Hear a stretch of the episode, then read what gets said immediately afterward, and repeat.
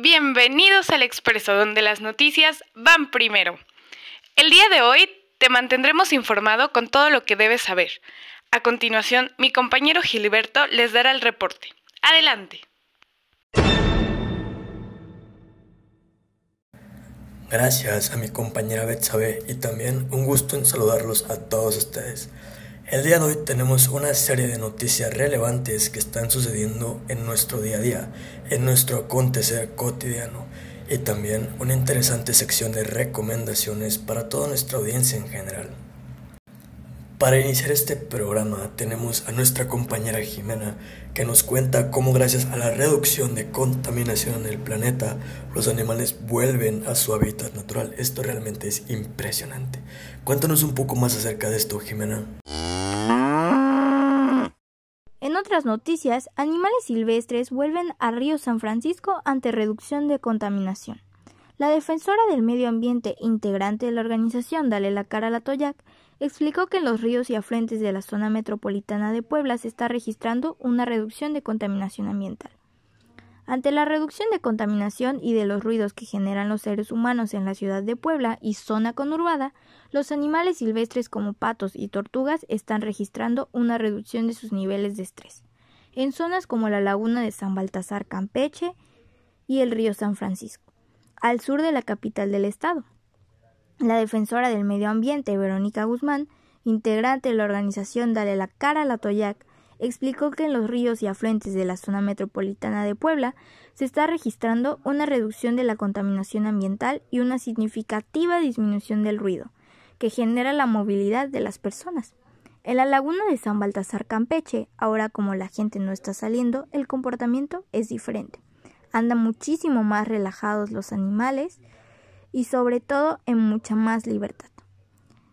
En entrevista para el Expreso Puebla, la defensora del medio ambiente señaló que durante el fin de semana se notó en el río de San Francisco, en la parte en la que ya no está entubado, a la altura del inicio del bulevar Héroes del 5 de Mayo y circuito de Juan Pablo II, que el agua comenzó a aclararse y comenzó la llegada de nuestros amigos, los patos silvestres. Se nota que se redujo la contaminación. El agua de San, Francisco se va a una planta de tratamiento que está en Cúmulo de Virgo. Si se le quita las descargas clandestinas que puede venir de la industria de metal mecánica, que ahora está detenida, mejora la calidad del agua. En la zona hay tubos de aguas pluviales que no tienen nada porque no llueve. Esto refleja que no hay descargas ilegales. Los tubos sin agua son una muy buena señal, porque no hay descargas clandestinas y solo debes tener el agua de la lluvia. Los patos silvestres que comenzaron a llegar durante el fin de semana a la zona del río de San Francisco provienen de la laguna de San Baltasar Campeche, donde viven en libertad, y ahora que se redujo la contaminación ambiental y auditiva, se movieron con muchísima y totalmente libertad. Los patos que se aprecian empezaron a llegar a la laguna de San Baltasar Campeche. Estamos a menos de un kilómetro. Son patos silvestres. Es el pato mexicano típico, de color cafecito. Esos patos nos llegaban en época de invierno, hace unos años, pero se quedó una pareja y ahora están naciendo. Hemos privilegiado la fauna silvestre. A los patos les gusta moverse y no dudes que se están moviendo de la laguna hacia zonas más cercanas. Ahora tenemos entre 50 a 60 patitos silvestres. No les damos de comer, pues son autosuficientes. Estos patos ya no necesitan de nosotros. Ellos comen de la zona. Nos dijo Verónica Guzmán. Vaya que es una interesante y positiva noticia. Ojalá se mantenga esta disciplina y compromiso con el medio ambiente. Gracias nuevamente a nuestra compañera Jimena por traernos esta información a todos nosotros. Continuamos ahora con nuestro compañero Christopher, el cual nos pone al tanto de una nueva propuesta de reforma por parte del gobernador de Puebla, Miguel Barbosa, para prevenir y controlar la comunicación visual dentro del Estado. Háblanos un poco más acerca de esta noticia, compañero, te escuchamos. Y continuando con los temas, pues sobre la contaminación en este caso, pues vamos con el estado de Puebla, que el gobernador en estos días propuso una reforma para controlar la contaminación visual en la misma ciudad y en los municipios cercanos a la capital del estado, a través de una reforma a la ley para la protección del ambiente natural y el desarrollo sustentable de Puebla, pues el gobierno estatal buscará asumir el control de la contaminación visual. Con esto no nos referimos, como ya se mencionaba, solo a las vialidades de pues, la ciudad, sino también a las zonas cercanas que, bueno, pues competen al todo el estado, ¿no? Como los municipios y en este caso también las vías federales. La propuesta, bueno, o la iniciativa expone que se debe regular la contaminación visual en las zonas adyacentes que, al estar dentro del territorio estatal, deben entrar a la norma de esta entidad federativa.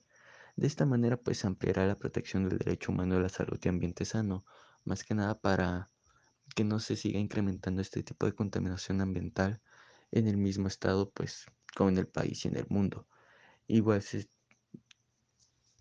Y también en este documento, como tal, esta nueva reforma, pues no solamente se está refiriendo a las vialidades como tal del Estado, sino también pues a las empresas, a los bienes inmuebles que son, bueno, de alguna propiedad, como son fábricas, industrias, estas que apoyan al, la contaminación, bueno, de visual la muy bonita vista que tenemos en nuestro estado, pues está viendo afectada por estas mismas.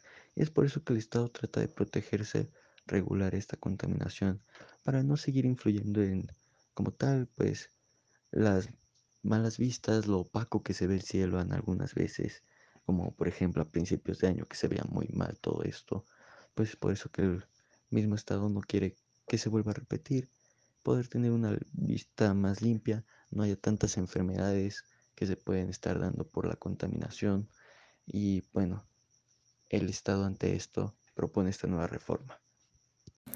Gran iniciativa por parte del Estado de Puebla y gracias también a mi compañero Christopher por informarnos y ponernos al tanto de estas noticias. Y enseguida, mi compañero Saúl nos habla acerca de un descubrimiento, escuche bien, en un cenote que tiene una relación con asesinatos humanos en la era de hielo. ¿De qué se trata esto, compañero? Infórmanos un poco más acerca de este. Hola, ¿qué tal? Mi nombre es Saúl Martínez y hablaré sobre vestigios de, de hogueras en un cenote de Tulum que revelan asentamientos humanos a finales de la era de hielo. Bueno, en Tulum se realizó una nueva investigación sobre el pasado de la población del continente americano y especialmente de la península de Yucatán. Y es que en el cenote Actumha en Quintana Roo, específicamente en el espacio conocido como la Cámara de los Ancestros, se encontraron pruebas que algunos prehistóricos cazadores recolectores encendieron y utilizaron el fuego. Así, los espelobusos de apellidos Cook y Young ubicaron tres acumulaciones de carbono, las cuales ahora se sabe fueron fogatas. Son ya catorce hogueras prehistóricas sometidas a estudios de laboratorio. Algunos estudios empleados son la petrografía, la tafonomía, la espectroscopía de resonancia magnética nuclear y datación por carbono 14, entre otros. Las investigaciones arrojaron que las hogueras oscilan entre los 10.750 y 10.250 años. Se descarta que los restos llegaron mediante la acción natural.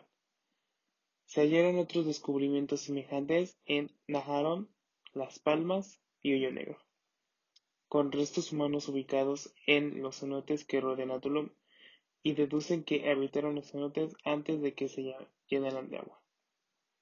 En conclusión, me es importante y es importante para la sociedad mexicana y en general el saber cómo se comportaron nuestros antepasados. También se hace más refutable que los cenotes antes se utilizaban como refugio para ellos. Para mí, es increíble que cada día con una investigación nueva se, se aprende y se sorprende más, aunque hay algunas teorías sin justificar todavía, y que estamos a la espera de su verdad.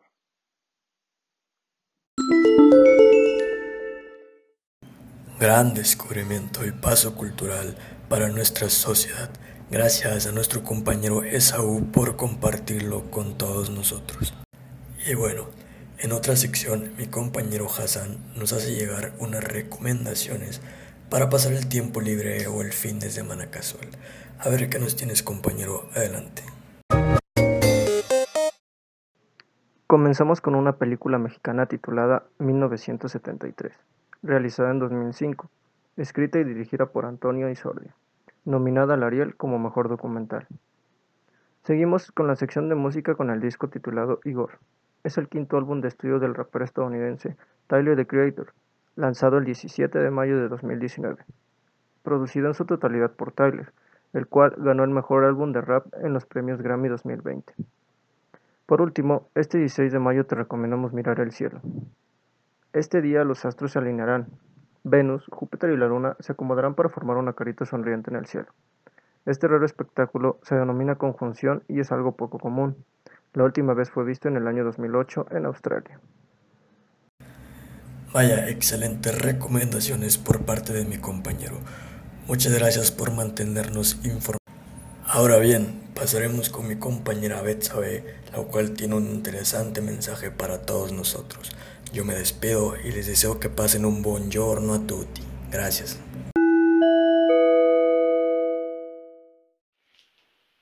Impresionante lo que acontece en el país. Recuerden que es de vital importancia siempre estar informados como ciudadanos de los acontecimientos del país, ya que un país informado es un país mejor. Bien, hasta aquí llegó el expreso. Muchas gracias por acompañarnos.